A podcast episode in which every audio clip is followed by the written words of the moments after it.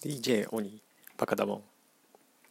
この番組はビジネス系のコンテンツを中心に独断と偏見で気になったものをピックアップします。必ずしも世間的に旬なものとは限りませんのであしからず。それではスタートです。はい本日は、えー、本当に頭のいい子を育てる世界標準の勉強法、えー、PHP 新書で、えー、茂木健一郎先生の書籍です。ちらをピックアップしたいと思います。はい、えーと、こちらの書籍は2019年の3月に発行されてますね。2019年4月の発行ですね。はいまあ、ちょうど大学の2020年大学入試改革なんかで、えー、思考力判断力を重視した形式に舵を切るというふうなことがかなり2019年、えー、取り上げられていたので、まあ、そのタイミングで、えー、発行された本ということだと思います。はい、えー、この中で構成としては、えー、まずなんか脳が喜ぶ究極の勉強法として探究というのを取り上げています。それからあ超進学校ほど探究を実践しているということで第2章ではですね、えー、京都の堀川高校ここは、えー、探究科を設立したということで、えー、京大なんかにも合格書を送り出しているとそれから、えーまあ、海星高校ですね、えー、東大合格者数日本一の海星高校それから、えー、新しく最近できたですねイエスインターナショナルスクールというふうなあ学校が取り上げられています。はい、そして第3章では本当に頭のいい子の親が家庭でやっていることという章になっています。はい、第4章が超地頭力を鍛える5つの習慣ということで1探求心の鍛え方2続ける力グリッドの鍛え方3集中力の鍛え方4記憶力の鍛え方5思考力の鍛え方というので終わりになっております。はい、で、えー、まず最初になんですけれども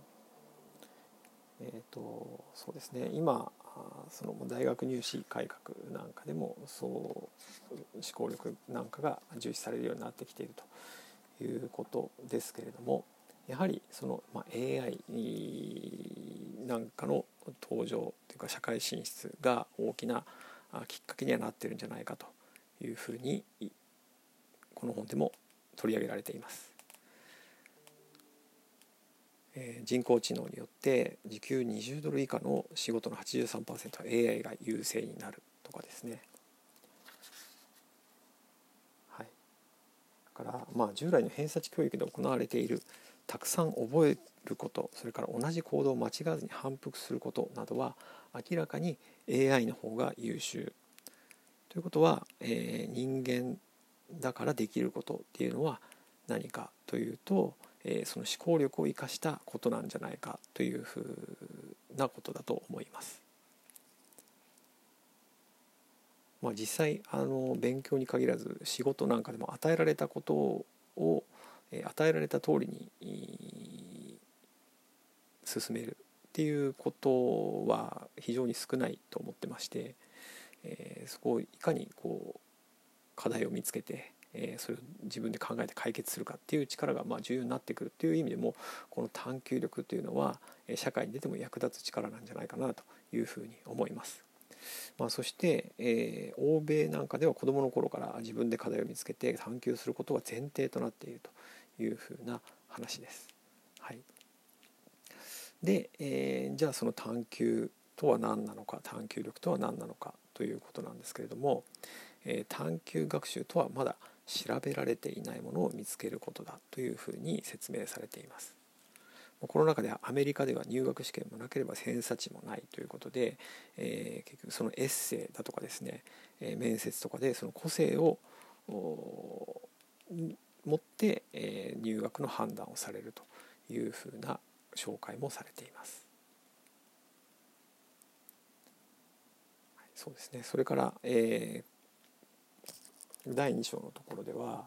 えーまあ、いろいろその学校の取り組みなんかも紹介されていますけれども、えー、こう終盤でですね世界中で探究学習が始まっているというふうな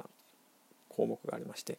えー、その中で2016年の世界経済フォーラムの年次レポートでは、えー、次のような2020年には次のようなスキルが必要だと言われているということで1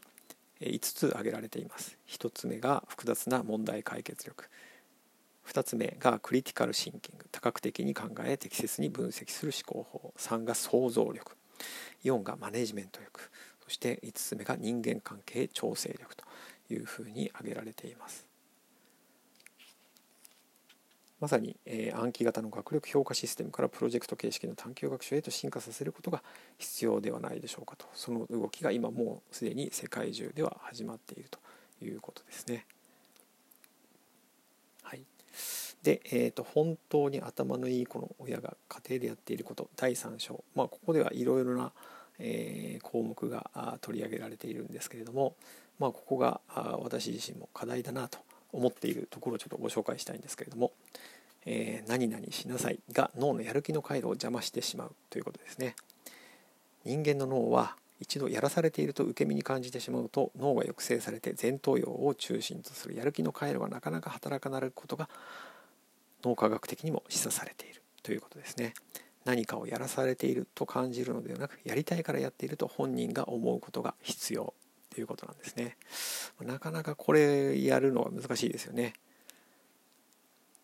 はい、で、えー、子どもの自主性を育むためには自分の時間の使い方を自分で判断させることが大事だというふうに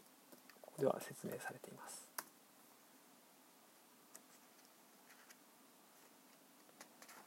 そして、えー、もう一つですね、まあ、褒めることが大切脳が褒められることでやる気になるメカニズムというふうな説明がされているんですけれどもはい、ここでも大事なことがその褒めることの褒め方として、えー、以前のそのこと比べてどれくらい伸びたかに着目して褒めてあげるということが大事だと要は結果があいいことを褒めるというよりも、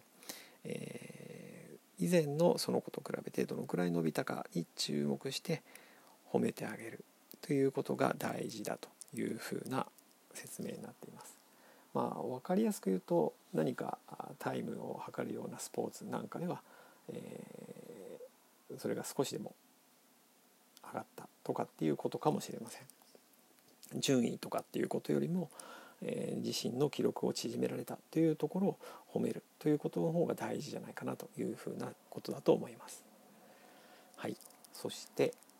第4章のところで地頭力を鍛える5つの習慣というふうなことがあるんですけれどもここで私が取り上げたいのは続ける力グリッドの鍛え方という部分です。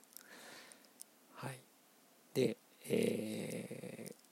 ー、結局ある人が成功するかどうかは生まれ持った才能でも知能の高さでもなく情熱を持って何かを継続する力があるかどうかに左右されるということです。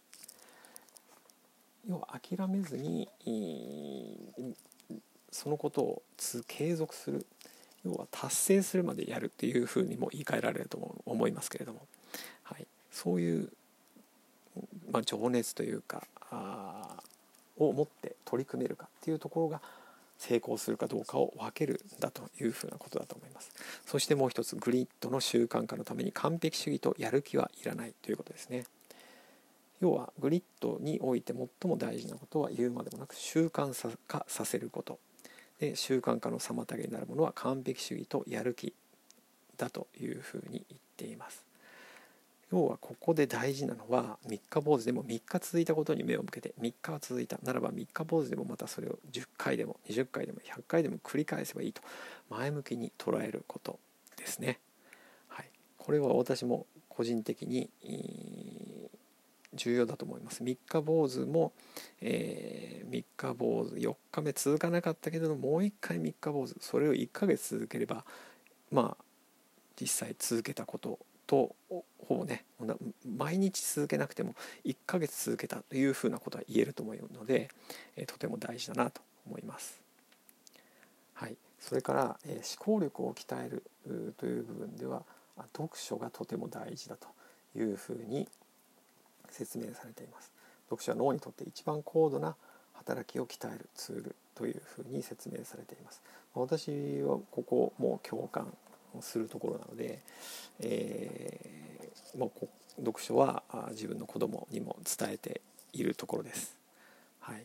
話す力と書く力が鍛えられるのはやはり読書ですと。いうことですね。読書で語彙力は飛躍的に増え言葉の言い回しや表現方法なども蓄積されるすると話す時でも文章を書く時でも表現力が高くなりますということです。はい、ということで、まあ、私も、えー、散々読書はしているんですけれどもどうでしょうかこの辺りの表現力、うん、まだまだだなと思いますが。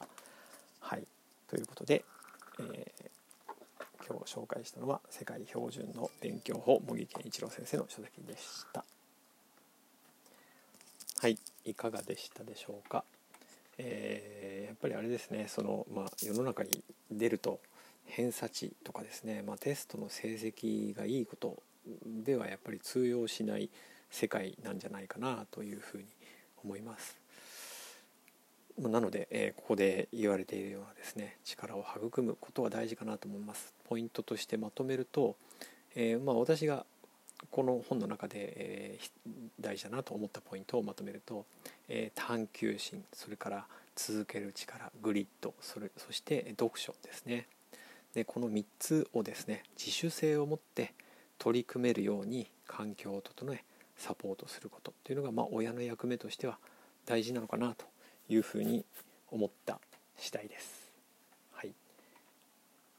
今日も最後までお聴きいただいてありがとうございました。それでは皆さん今日も良い一日をお過ごしください DJ オニーでした See ya!